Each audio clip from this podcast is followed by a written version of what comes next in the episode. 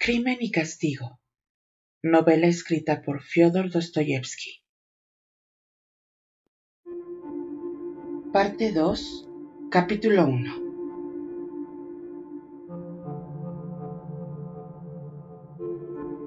Raskolnikov permaneció largo tiempo acostado.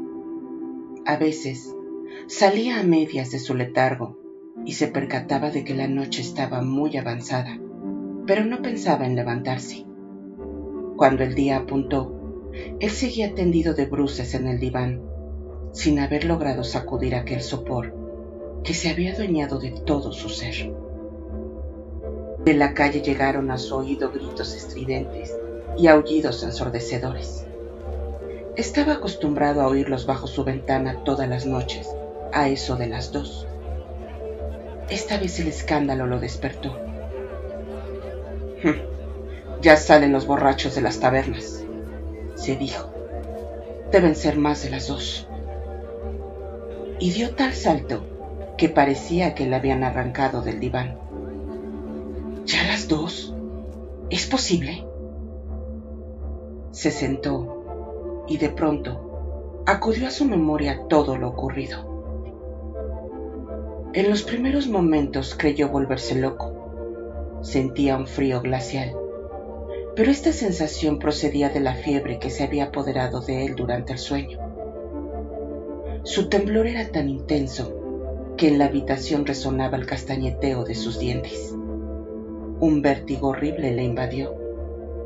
Abrió la puerta y estuvo un momento escuchando. Todo dormía en la casa. Paseó una mirada de asombro sobre sí mismo y por todo cuanto le rodeaba. Había algo que no comprendía. ¿Cómo era posible que se le hubiera olvidado pasar el pestillo de la puerta? Además, se había acostado vestido e incluso con el sombrero, que se le había caído y estaba allí, en el suelo, al lado de su almohada. Si alguien entrara, creería que estoy borracho, pero... Corrió a la ventana. Había bastante claridad se inspeccionó cuidadosamente de pies a cabeza. Miró y remiró sus ropas. ¿Ninguna huella? No, así no podía verse. Se desnudó, aunque seguía temblando por efecto de la fiebre, y volvió a examinar sus ropas con gran atención, pieza por pieza. Las miraba por el derecho y por el revés, temeroso de que le hubiera pasado algo por alto. Todas las prendas, hasta la más insignificante, las examinó tres veces. Lo único que vio fue unas gotas de sangre coagulada en los desflecados bordes de los bajos del pantalón. Con un cortaplumas cortó esos flecos. Se dijo que ya no tenía nada más que hacer. Pero de pronto se acordó de que la bolsita y todos los objetos que la tarde anterior había cogido del arca de la vieja estaban todavía en sus bolsillos. Aún no había pensado en sacarlos para esconderlos. No se le había ocurrido ni siquiera cuando había examinado las ropas. En fin, manos a la obra. En un abrir y cerrar de ojos vació los bolsillos sobre la mesa y luego los volvió del revés para convencerse de que no había quedado nada en ellos. Acto seguido, se lo llevó todo a un rincón del cuarto donde el papel estaba roto y despegado a trechos de la pared. En una de las bolsas que el papel formaba, introdujo el montón de menudos paquetes. Todo arreglado, se dijo alegremente. Y se quedó mirando con gesto estúpido la grieta del papel, que se había abierto todavía más. De súbito se estremeció de pies a cabeza. Señor, Dios mío, murmuró desesperado. ¿Qué he hecho? ¿Qué me ocurre? ¿Es eso un escondite? ¿Es así como se ocultan las cosas? Sin embargo, hay que tener en cuenta que Raskolnikov no había pensado para nada en aquellas joyas. Creía que solo se apoderaría de dinero y esto explica que no tuviera preparado ningún escondrijo. Pero, ¿por qué me ha alegrado? se preguntó. ¿No es un disparate esconder así las cosas? No cabe duda de que estoy perdiendo la razón. Sintiéndose en el límite de sus fuerzas, se sentó en el diván. Otra vez recorrieron su cuerpo los escalofríos de la fiebre. Maquinalmente se apoderó de su destrozado abrigo de estudiante, que tenía al alcance de la mano, en una silla, y se cubrió con él. Pronto cayó en un sueño que tenía algo de delirio. Perdió por completo la noción de las cosas, pero al cabo de cinco minutos se despertó. Se levantó de un salto y se arrojó con un gesto de angustia sobre sus ropas. ¿Cómo puedo haberme dormido sin haber hecho nada? El nudo corredizo está todavía en el sitio en que lo cosí. Haber olvidado un detalle tan importante, una prueba tan evidente. Arrancó el cordón lo deshizo e introdujo las tiras de tela debajo de su almohada, entre su ropa interior. Me parece que esos trozos de tela no pueden infundir sospechas a nadie. Por lo menos así lo creo. Se dijo de pie en medio de la habitación. Después, con una atención tan tensa que resultaba dolorosa, empezó a mirar en todas direcciones para asegurarse de que no se le había olvidado nada. Ya se sentía torturado por la convicción de que todo le abandonaba, desde la memoria a la más simple facultad de razonar. ¿Es esto el comienzo del suplicio? Sí, lo es. Los flecos que había cortado de los bajos del pantalón estaban todavía en el suelo, en medio del cuarto, expuestos a las miradas del primero que llegase. Pero ¿Qué me pasa? exclamó confundido. En este momento le asaltó una idea extraña. Pensó que acaso sus ropas estaban llenas de manchas de sangre y que él no podía verlas debido a la merma de sus facultades. De pronto se acordó de que la bolsita estaba manchada también. Hasta en mi bolsillo debe de haber sangre, ya que estaba húmeda cuando me la guardé. Inmediatamente volvió del revés el bolsillo y vio que, en efecto, había algunas manchas en el forro. Un suspiro de alivio salió de lo más hondo de su pecho y pensó triunfante. La razón no me ha abandonado completamente. No he perdido la memoria ni la facultad de reflexionar, puesto que he caído en este detalle. Ha sido solo un momento de debilidad mental producido por la fiebre y arrancó todo el forro del bolsillo izquierdo del pantalón. En este momento, un rayo de sol iluminó su bota izquierda y Raskolnikov descubrió, a través de un agujero del calzado, una mancha acusadora en el calcetín. Se quitó la bota y comprobó que, en efecto, era una mancha de sangre. Toda la puntera del calcetín estaba manchada. Pero, ¿qué hacer? dónde tirar los calcetines, los flecos, el bolsillo. En pie en medio de la habitación, con aquellas piezas acusadoras en las manos, se preguntaba, ¿debo de echarlo todo en la estufa? No hay que olvidar que las investigaciones empiezan siempre por las estufas. ¿Y si lo quemara aquí mismo? Pero, ¿cómo? Si no tengo cerillas. Lo mejor es que me lo lleve y lo tire en cualquier parte. Sí, en cualquier parte y ahora mismo. Y mientras hacía mentalmente esta afirmación, se sentó de nuevo en el diván. Luego, en vez de poner en práctica sus propósitos, dejó caer la cabeza en la almohada. Volvía a sentir escalofríos. Estaba helado. De nuevo se echó encima su abrigo de estudiante. Varias horas estuvo tendido en el diván, de vez en cuando pensaba. Sí, hay que ir a tirar todo esto en cualquier parte, para no pensar más en ello. Hay que ir inmediatamente. Y más de una vez se agitó en el diván con el propósito de levantarse, pero no le fue posible. Al fin un golpe violento dado en la puerta le sacó de su marasmo. ¡Abre, si no te has muerto! gritó Anastasia sin dejar de golpear la puerta con el puño. Siempre está tumbado. Se pasa el día durmiendo como un perro, como lo que es. ¡Abre ya! Son más de las diez. Tal vez no esté, dijo una voz de hombre. La voz del portero, se dijo al punto Raskolnikov. ¿Qué querrá de mí? Se levantó de un salto y quedó sentado en el diván. El corazón le latía tan violentamente que le hacía daño. Y echado el pestillo, observó Anastasia. Por lo visto tiene miedo de que se lo lleven. ¿Quieres levantarte y abrir de una vez? ¿Qué querrán? ¿Qué hace aquí el portero? Se ha descubierto todo, no cabe duda. Debo abrir o hacerme el sordo. Así cojan la peste. Se levantó a medias, tendió el brazo y tiró del pestillo. La habitación era tan estrecha que podía abrir la puerta sin dejar el diván. No se había equivocado. Eran Anastasia y el portero. La sirvienta le dirigió una mirada extraña. Raskolnikov miraba al portero con desesperada osadía. Este presentaba al joven un papel gris, doblado y burdamente lacrado.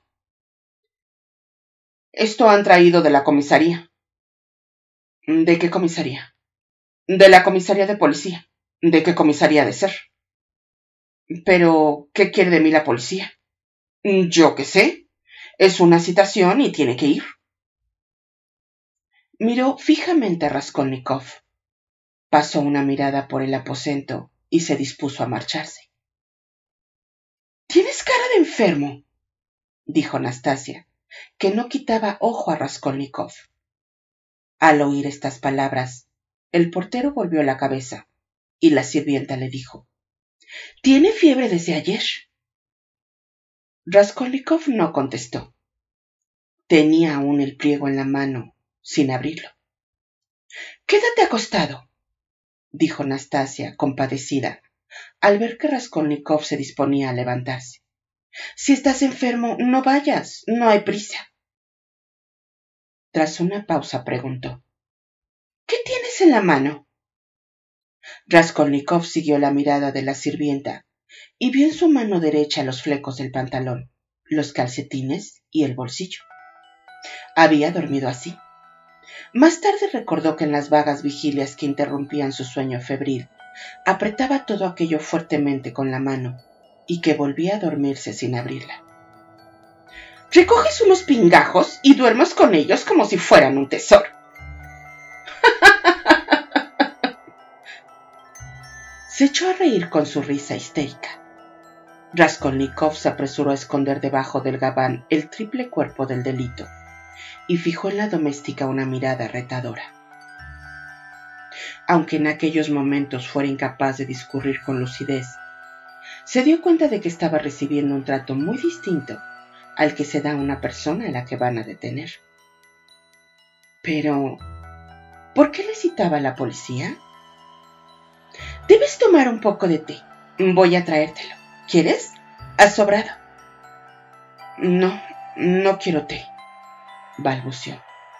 Voy a ver qué quiere la policía. Ahora mismo voy a presentarme. Pero si no podrás ni bajar la escalera. He dicho que voy. Allá tú. Salió detrás del portero. Inmediatamente Raskolnikov se acercó a la ventana y examinó a la luz del día los calcetines y los flecos. Las manchas están, pero apenas se ven. El barro y el roce de la bota las ha esfumado. El que no lo sepa no las verá. Por lo tanto, y afortunadamente, Nastasia no las ha podido ver. Estaba demasiado lejos. Entonces abrió el pliego con mano temblorosa. Hubo de leerlo y releerlo varias veces para comprender lo que decía. Era una citación redactada en la forma corriente, en la que se le indicaba que debía presentarse aquel mismo día a las nueve y media en la comisaría del distrito. ¡Qué cosa más rara! se dijo mientras se apoderaba de él una dolorosa ansiedad. No tengo nada que ver con la policía y me cita precisamente hoy. Señor, que termine esto cuanto antes. Iba a arrodillarse para rezar, pero en vez de hacerlo se echó a reír. No se reía de los rezos, sino de sí mismo. Empezó a vestirse rápidamente. Si he de morir, ¿qué le vamos a hacer? Y se dijo inmediatamente, he de ponerme los calcetines. El polvo de las calles cubrirá las manchas. Apenas se hubo puesto el calcetín ensangrentado, se lo quitó con un gesto de horror e inquietud, pero enseguida recordó que no tenía otros y se lo volvió a poner, echándose de nuevo a reír. Bah, esto no son más que prejuicios. Todo es relativo en este mundo. Los hábitos, las apariencias, todo, en fin.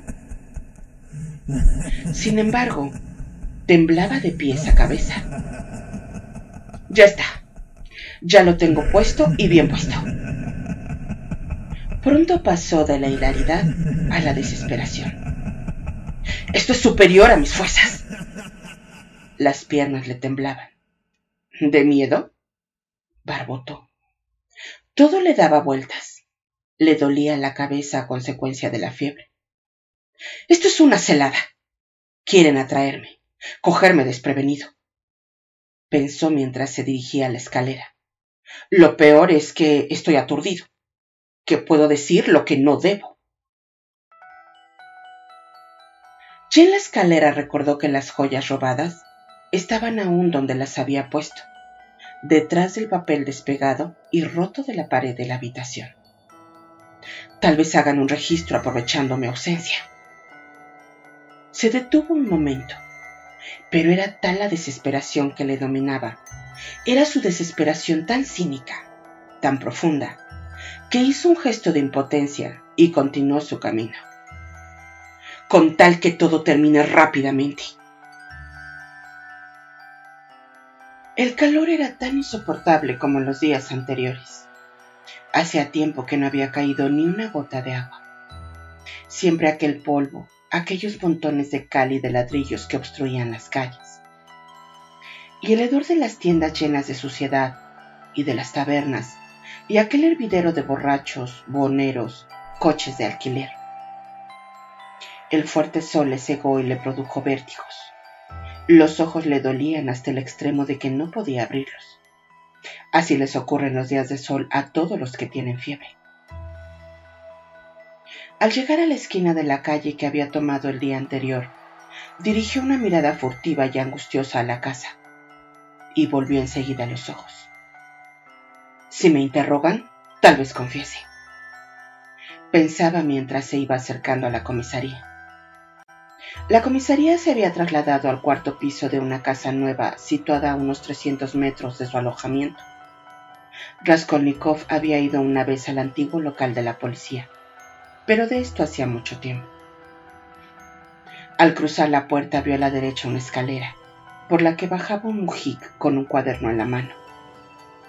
Debe de ser una ordenanza, por lo tanto, esa escalera conduce a la comisaría y aunque no estaba seguro de ello, empezó a subir. No quería preguntar a nadie. Entraré, me pondré de rodillas y lo confesaré todo. Pensaba mientras se iba acercando al cuarto piso. La escalera, pina y dura, resumaba suciedad. Las cocinas de los cuatro pisos daban a ella, y sus puertas estaban todo el día abiertas de par en par. El calor era asfixiante se veían subir y bajar ordenanzas con sus carpetas debajo del brazo. Agentes y toda suerte de individuos de ambos sexos que tenían algún asunto en la comisaría. La puerta de las oficinas estaban abiertas. Raskolnikov entró y se detuvo en la antesala, donde había varios mujiks. El calor era allí tan insoportable como en la escalera. Además, el local estaba recién pintado y se desprendía de él un olor que daba náuseas. Después de haber esperado un momento, el joven pasó a la pieza contigua. Todas las habitaciones eran reducidas y bajas de techo. La impaciencia le impedía seguir esperando y le impulsaba a avanzar. nadie le prestaba la menor atención.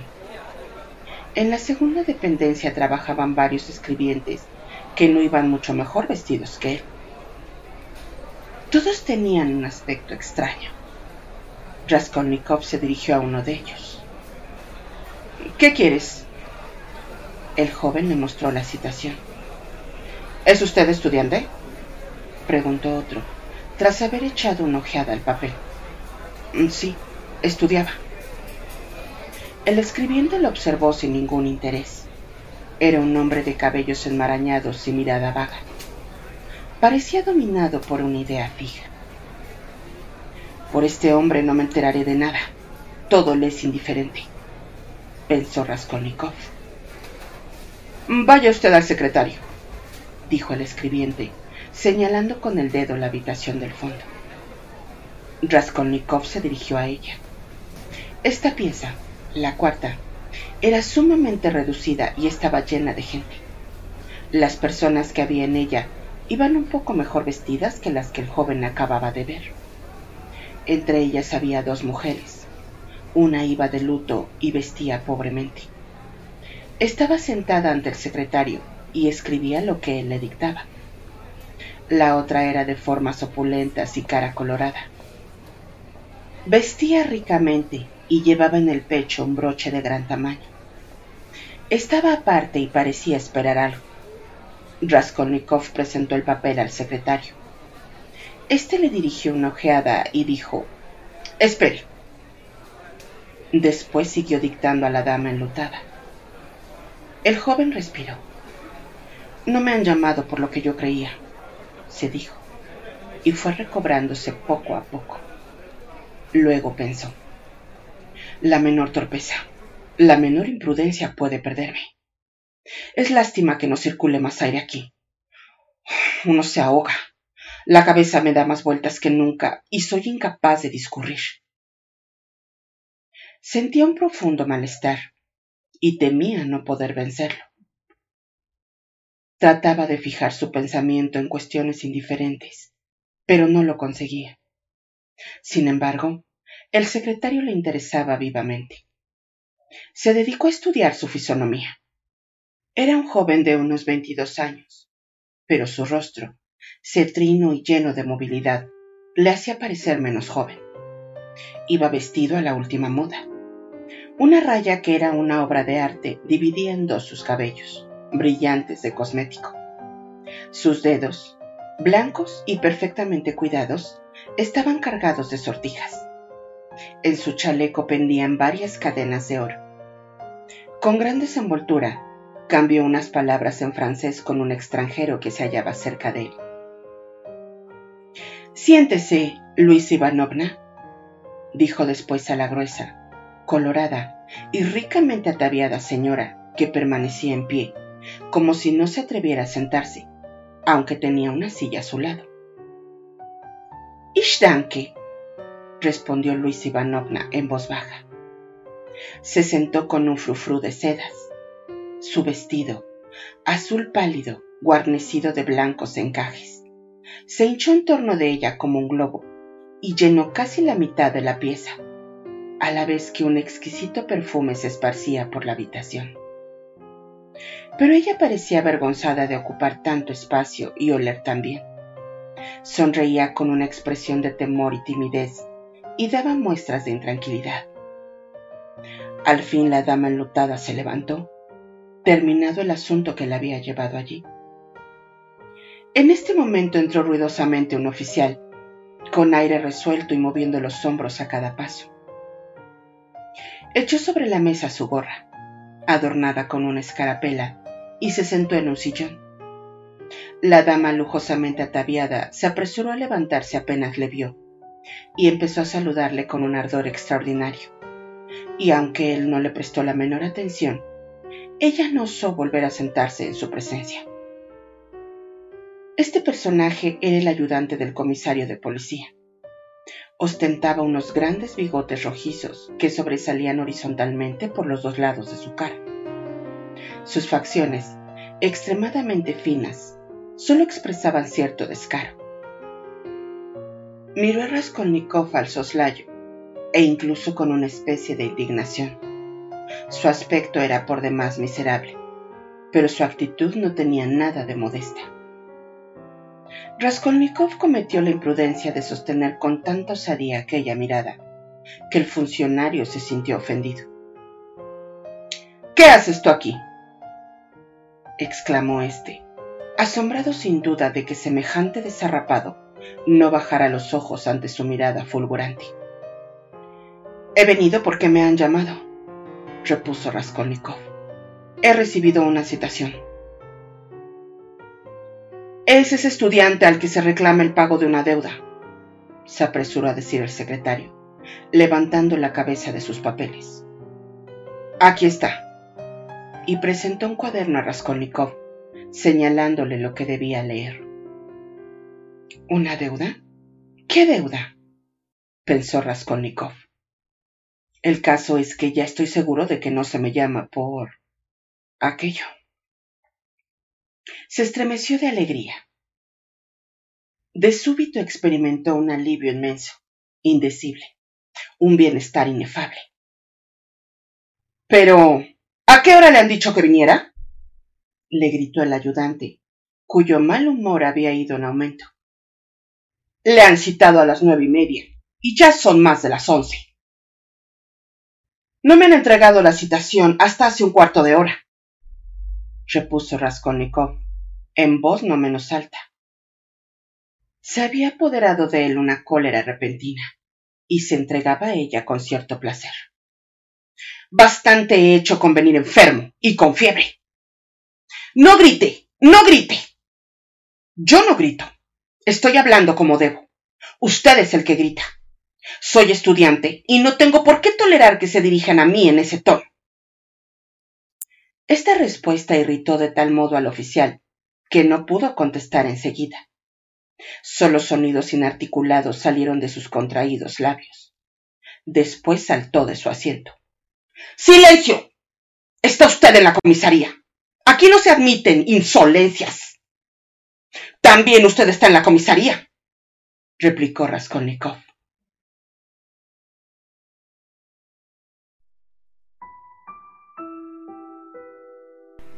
El abecedario de los sueños.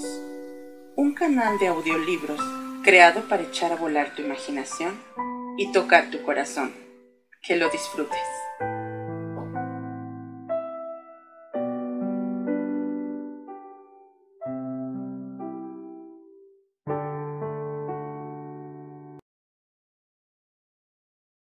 Y, no contento con proferir esos gritos, está fumando, lo que es una falta de respeto hacia todos nosotros. Al pronunciar estas palabras, experimentaba un placer indescriptible. El secretario presenciaba la escena con una sonrisa. El fogoso ayudante pareció dudar un momento.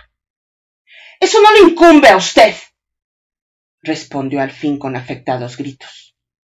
Lo que ha de hacer es prestar la declaración que se le pide. Enseñaré el documento. Alejandro Grigorevich. Se ha presentado una denuncia contra usted. Usted no paga sus deudas. Buen pájaro está hecho. Pero Raskolnikov ya no le escuchaba. Se había apoderado ávidamente del papel y trataba, con visible impaciencia, de hallar la clave del enigma. Una y otra vez leyó el documento, sin conseguir entender ni una palabra. Pero, ¿qué es esto? preguntó al secretario. Un efecto comercial cuyo pago se le reclama. Ha de entregar usted el importe de la deuda más las costas, la multa, etc. O declarar por escrito en qué fecha podrá hacerlo. Al mismo tiempo, habrá de comprometerse a no salir de la capital y también a no vender ni empeñar nada de lo que posee hasta que haya pagado su deuda. Su acreedor, en cambio, tiene entera libertad para poner en venta los bienes de usted y solicitar la aplicación de la ley. Pero si yo no debo nada a nadie. Ese punto no es de nuestra incumbencia. A nosotros se nos ha remitido un efecto protestado de 115 rublos, firmado por usted hace nueve meses en favor de la señora Sarnitsine, viuda de un asesor escolar, efecto que esta señora ha enviado al consejero Shevarov en pago de una cuenta. En vista de ello, nosotros le hemos citado a usted para tomarle declaración. Pero si esa señora es mi patrona. ¿Y eso qué importa? El secretario le miraba con una sonrisa de superioridad e indulgencia, como a un novicio que empieza a aprender a costa suya lo que significa ser deudor. Era como si le dijese, eh, ¿qué te ha parecido? Pero, ¿qué importaban en aquel momento a Raskolnikov las reclamaciones de su patrona? ¿Valía la pena que se inquietara por semejante asunto y ni siquiera que le prestara la menor atención?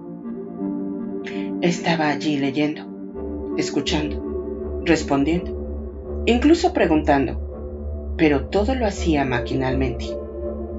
Todo su ser estaba lleno de la felicidad de sentirse a salvo, de haberse librado del temor que hacía unos instantes lo sobrecogía. Por el momento, había expulsado de su mente el análisis de su situación, todas las preocupaciones y previsiones temerosas.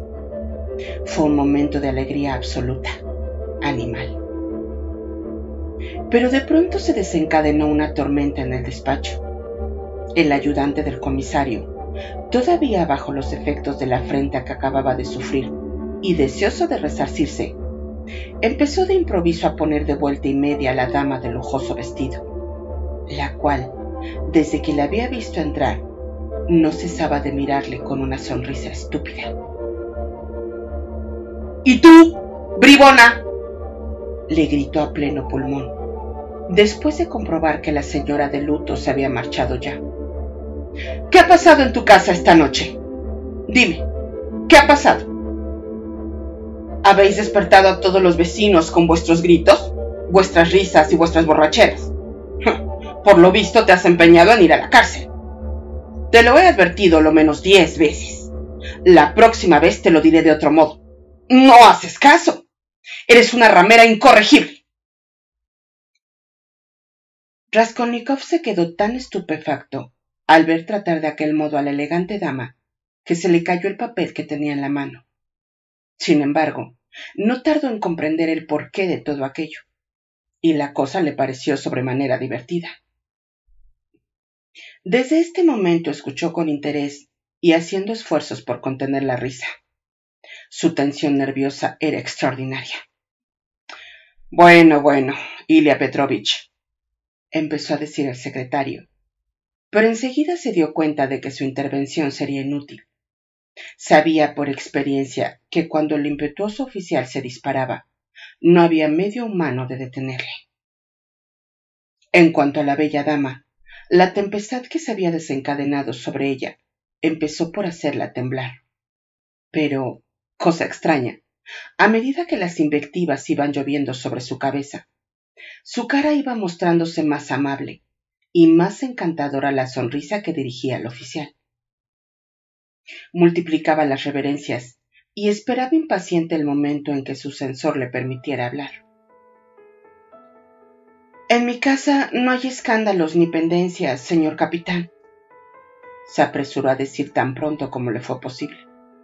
Hablaba el ruso fácilmente, pero con notorio acento alemán.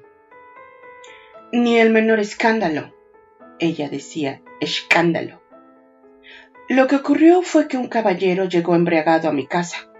Se lo voy a contar todo, señor capitán. La culpa no fue mía. Mi casa es una casa seria, tan seria como yo, señor capitán. Yo no quería escándalos. Él vino como una cuba y pidió tres botellas. La alemana decía botellas. Después levantó las piernas y empezó a tocar el piano con los pies, cosa que está fuera de lugar en una casa seria como la mía. Y acabó por romper el piano, lo cual no me parece ni medio bien. Así se lo dije. Y él cogió la botella y empezó a repartir botellazos a derecha e izquierda. Entonces llamé al portero, y cuando Carl llegó, él se fue hacia Carl y le dio un puñetazo en un ojo. También recibió Enriqueta. En cuanto a mí, me dio cinco bofetadas.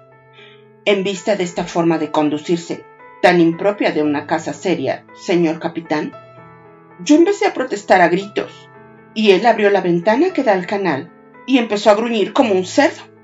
¿Comprende, señor capitán? Se puso a hacer el cerdo en la ventana.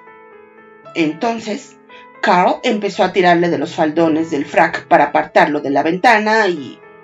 Se lo confieso, señor capitán, se le quedó un faldón en las manos. Entonces empezó a gritar diciendo que debo pagarle 15 rublos de indemnización. Y yo, señor capitán, le di 5 rublos por Seishok. Como usted ve, no es un cliente deseable. Le doy mi palabra, señor capitán, de que todo el escándalo lo armó él. Y, además, me amenazó con contar en los periódicos toda la historia de mi vida. Entonces, ¿es escritor? Mm, sí, señor. Y un cliente sin escrúpulos que se permite, aún sabiendo que está en una casa digna. Bueno, bueno, siéntate. Ya te he dicho mil veces. Ilya Petrovich, repitió el secretario con acento significativo. El ayudante del comisario le dirigió una rápida mirada y vio que sacudía ligeramente la cabeza. En fin, mi respetable Luisa Ivanovna, continuó el oficial. He aquí mi última palabra en lo que a ti concierne. Como se produzca un nuevo escándalo en tu digna casa, te haré enchiquerar, como soléis decir los de tu noble clase. ¿Has entendido? De modo que el escritor, el literato, aceptó cinco rublos por su faldón en tu digna casa. Bien por los escritores. Dirigió a Raskolnikov una mirada despectiva. Hace dos días, un señor literato comió en una taberna y pretendió no pagar. Dijo al tabernero que le compensaría hablando de él en su próxima sátira. Y también hace poco, en un barco de recreo, otro escritor insultó groseramente a la respetable familia, madre e hija de un consejero de Estado, y a otro lo echaron a puntapiés de una pastelería. Así son todos esos escritores, esos estudiantes, esos charlatanes. En fin, Luis Ivanovna, ya puedes marcharte. Pero ten cuidado, porque no te perderé de vista. ¿Entiendes? Luis Ivanovna empezó a saludar a derecha e izquierda calurosamente, y así, haciendo reverencias, retrocedió hasta la puerta. Allí tropezó con un gallardo oficial, de cara franca y simpática, encuadrada por dos soberbias patillas, espesas y rubias. Era el comisario en persona, Nikodim Fomich. Al verle, Luis Ivanovna se apresuró a inclinarse por última vez hasta casi tocar el suelo y salió del despacho con paso corto y saltarín. ¿Eres el rayo, el trueno, el relámpago, la tromba, el huracán? dijo el comisario dirigiéndose amistosamente a su ayudante. Te han puesto nervioso y tú te has dejado llevar de los nervios. Desde la escalera lo he escuchado. Hm, no es para menos, replicó en tono indiferente Ilya Petrovich, llevándose sus papeles a otra mesa, con su característico balanceo de hombros. Juzgue usted mismo. Ese señor escritor, mejor dicho, estudiante, es decir, antiguo estudiante, no paga sus deudas, firma pagarés y se niega a dejar la habitación que tiene alquilada. Por todo ello se le denuncia. Y he aquí que este señor se molesta porque enciende un cigarrillo en su presencia. Él, que solo comete villanías. Ahí lo tiene usted. Mírelo. Mire qué aspecto tan respetable tiene. La pobreza no es un vicio, mi buen amigo, respondió el comisario. Todos sabemos que eres inflamable como la pólvora. Algo en su modo de ser te habrá ofendido y no has podido contenerte.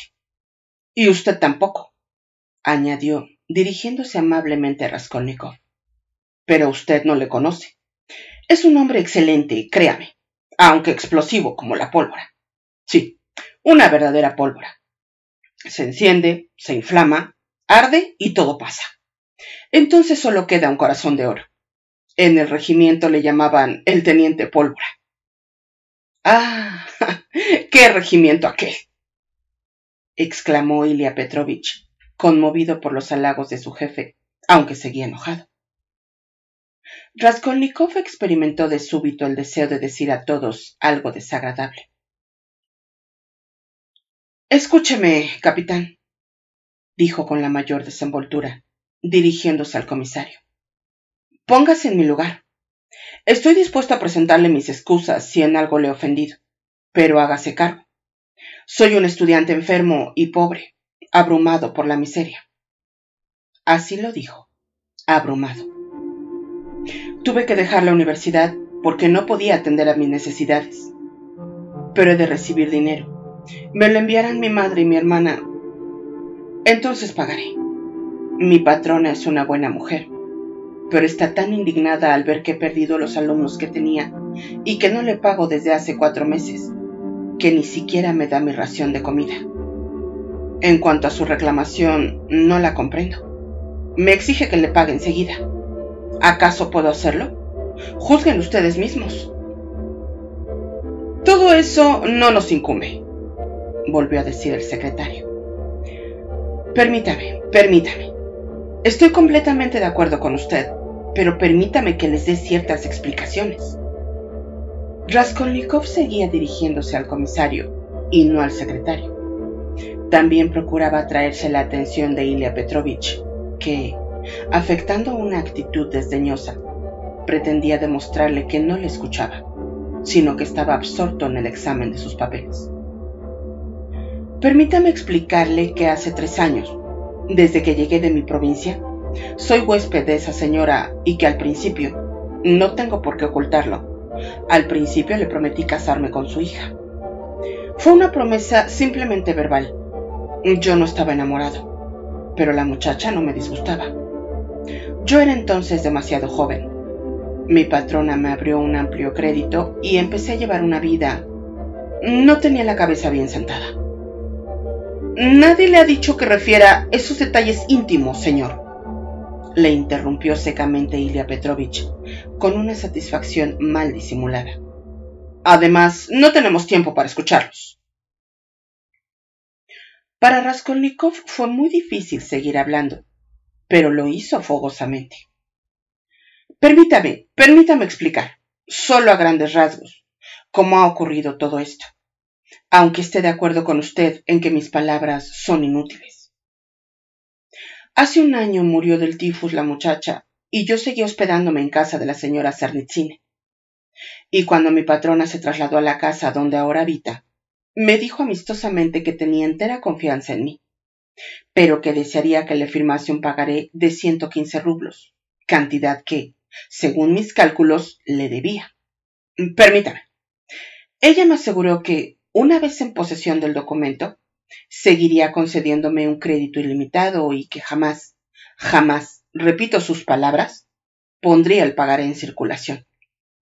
Y ahora que no tengo lecciones ni dinero para comer, me exige que le pague. Es inexplicable. Esos detalles patéticos no nos interesan, señor, dijo Ilya Petrovich con ruda franqueza. Usted ha de limitarse a prestar la declaración y a firmar el compromiso escrito que se le exige. La historia de sus amores y todas esas tragedias y lugares comunes no nos conciernen en absoluto. No hay que ser tan duro, murmuró el comisario yendo a sentarse en su mesa y empezando a firmar papeles. Parecía un poco avergonzado. Escriba usted, dijo el secretario Raskolnikov. ¿Qué he de escribir? Preguntó ásperamente el denunciado. Lo que yo le dicte. Raskolnikov creyó advertir que el joven secretario se mostraba más desdeñoso con él después de su confesión. Pero cosa extraña. A él ya no le importaban lo más mínimo los juicios ajenos sobre su persona. Este cambio de actitud se había producido en Raskolnikov súbitamente, en un abrir y cerrar de ojos. Si hubiese reflexionado, aunque solo hubiera sido un minuto, se habría asombrado, sin duda, de haber podido hablar como lo había hecho con aquellos funcionarios, a los que incluso obligó a escuchar sus confidencias. ¿A qué se debería su nuevo y repentino estado de ánimo? Si en aquel momento apareciese la habitación llena no de empleados de la policía, sino de sus amigos más íntimos, no habría sabido qué decirles. No habría encontrado una sola palabra sincera y amistosa en el gran vacío que se había hecho en su alma. Le había invadido una lúgubre impresión de infinito y terrible aislamiento. No era el bochorno de haberse entregado a tan efusivas confidencias ante Ilya Petrovich, ni la actitud jactanciosa y triunfante del oficial, lo que había producido semejante revolución en su ánimo. ¿Qué le importaba ya su bajeza? ¿Qué le importaban las arrogancias, los oficiales, las alemanas, las diligencias, las comisarías? Aunque le hubiesen condenado a morir en la hoguera, no se habría mutado. Es más, apenas habría escuchado la sentencia. Algo nuevo, jamás sentido, y que no habría sabido definir, se había producido en su interior. Comprendía Sentía con todo su ser que ya no podría conversar sinceramente con nadie, hacer confidencia alguna, no solo a los empleados de la comisaría, sino ni siquiera a sus parientes más próximos, a su madre, a su hermana. Nunca había experimentado una sensación tan extraña ni tan cruel, y el hecho de que él se diera cuenta de que no se trataba de un sentimiento razonado, sino de una sensación, la más espantosa y torturante que había tenido en su vida, aumentaba su tormento. El secretario de la comisaría empezó a dictarle la fórmula de declaración utilizada en tales casos. No siéndome posible pagar ahora, prometo saldar mi deuda en tal fecha. Igualmente, me comprometo a no salir de la capital, a no vender mis bienes, a no regalarlos, ¿Qué le pasa? Que apenas puede escribir. La pluma se le cae de las manos, dijo el secretario, observando a Raskolnikov atentamente. ¿Está usted enfermo? Sí, me ha dado un mareo. Continúe. Ya está. Puede firmar. El secretario tomó la hoja de manos de Raskolnikov y se volvió hacia los que esperaban. Raskolnikov entregó la pluma, pero en vez de levantarse, apoyó los codos en la mesa y hundió la cabeza entre las manos. Tenía la sensación de que le estaban barrenando el cerebro. De súbito le acometió un pensamiento incomprensible. Levantarse, acercarse al comisario y referirle con todo detalle el episodio de la vieja. Luego llevárselo a su habitación y mostrarle las joyas escondidas detrás del papel de la pared. Tan fuerte fue este impulso que se levantó dispuesto a llevar a cabo el propósito. Pero de pronto se dijo, ¿no será mejor que lo piense un poco, aunque sea un minuto?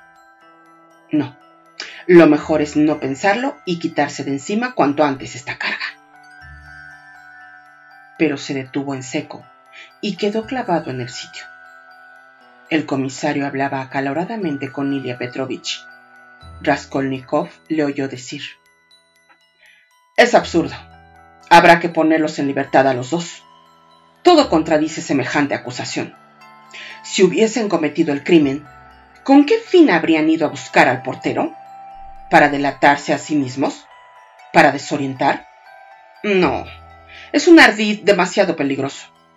Además, a Pestriakov, el estudiante, le vieron los dos porteros y un atender ante la puerta en el momento en que llegó. Iba acompañado de tres amigos que le dejaron, pero en cuya presencia preguntó al portero en qué piso vivía la vieja. ¿Habría hecho esta pregunta si hubiera ido a la casa con el propósito que se le atribuye? En cuanto a Koch, estuvo media hora en la orfebrería de la planta baja antes de subir a casa de la vieja. Eran exactamente las ocho menos cuarto cuando subió. Reflexionemos. Permítame. ¿Qué explicación puede darse a la contradicción en que han incurrido? Afirma que la llamaron, que la puerta estaba cerrada. Sin embargo, tres minutos después, cuando vuelven a subir con el portero, la puerta está abierta. Esa es la cuestión principal. No cabe duda de que el asesino estaba en el piso y había echado el cerrojo. Seguro que lo habrían atrapado si Koch no hubiese cometido la tontería de abandonar la guardia para bajar en busca de su amigo. El asesino aprovechó ese momento para deslizarse por la escalera y escapar ante sus mismas narices. Koch está aterrado. No cesa de santiguarse y decir que si se hubiese quedado junto a la puerta del piso, el asesino se habría arrojado sobre él y le habría abierto la cabeza de un hachazo. Va a hacer cantar un tedeum. ¿Y nadie ha visto al asesino? ¿Cómo quiere usted que lo vieran? dijo el secretario, que desde su puesto estaba atento a la conversación. Esa casa es un arca de Noé. La cosa no puede estar más clara, dijo el comisario en un tono de convicción. Por el contrario, está oscurísima, replicó Ilya Petrovich. Raskolnikov cogió su sombrero y se dirigió a la puerta, pero no llegó a ella. Cuando volvió en sí, se vio sentado en una silla. Alguien le sostenía por el lado derecho. A su izquierda, otro hombre le presentaba un vaso amarillento lleno de un líquido del mismo color. El comisario, Nikodim Fomich, de pie ante él, le miraba fijamente. Raskolnikov se levantó. ¿Qué le ha pasado? ¿Está enfermo? le preguntó el comisario secamente. Apenas podía sostener la pluma hace un momento cuando escribía su declaración, observó el secretario, volviendo a sentarse y empezando de nuevo a hojear papeles. ¿Hace mucho tiempo que está usted enfermo? gritó Ilya Petrovich desde su mesa, donde también estaba hojeando papeles. Se había acercado como todos los demás a Raskolnikov y le había examinado durante su desvanecimiento. Cuando vio que volvía en sí, se apresuró a regresar a su puesto. Mm, desde anteayer, balbuceó Raskolnikov. ¿Salió usted ayer? Sí. ¿Aún estando enfermo? Sí. ¿A qué hora? Mm, de siete a ocho. Permítame que le pregunte dónde estuvo. En la calle. He aquí una contestación clara y breve. Raskolnikov había dado estas respuestas con voz dura y entrecortada. Estaba pálido como un lienzo. Sus grandes ojos, negros y ardientes, no se abatían ante la mirada de Ilya Petrovich. Apenas puede tenerse en pie y tú todavía, empezó a decir el comisario. No se preocupe, repuso Ilya Petrovich con acento enigmático. Nikodim Fomich iba a decir algo más, pero su mirada se encontró casualmente con la del secretario, que estaba fija en él, y esto fue suficiente para que se callara. Se hizo un silencio general, repentino y extraño. Ya no le necesitamos, dijo al fin Ilya Petrovich. Puede usted marcharse. Raskolnikov se fue Apenas hubo salido, la conversación se reanudó entre los policías con gran vivacidad. La voz del comisario se oía más que las de sus compañeros. Parecía hacer preguntas. Ya en la calle, Raskolnikov recobró por completo la calma. Sin duda van a hacer un registro, y enseguida, se decía mientras se encaminaba a su alojamiento. Los muy canallas sospechan de mí.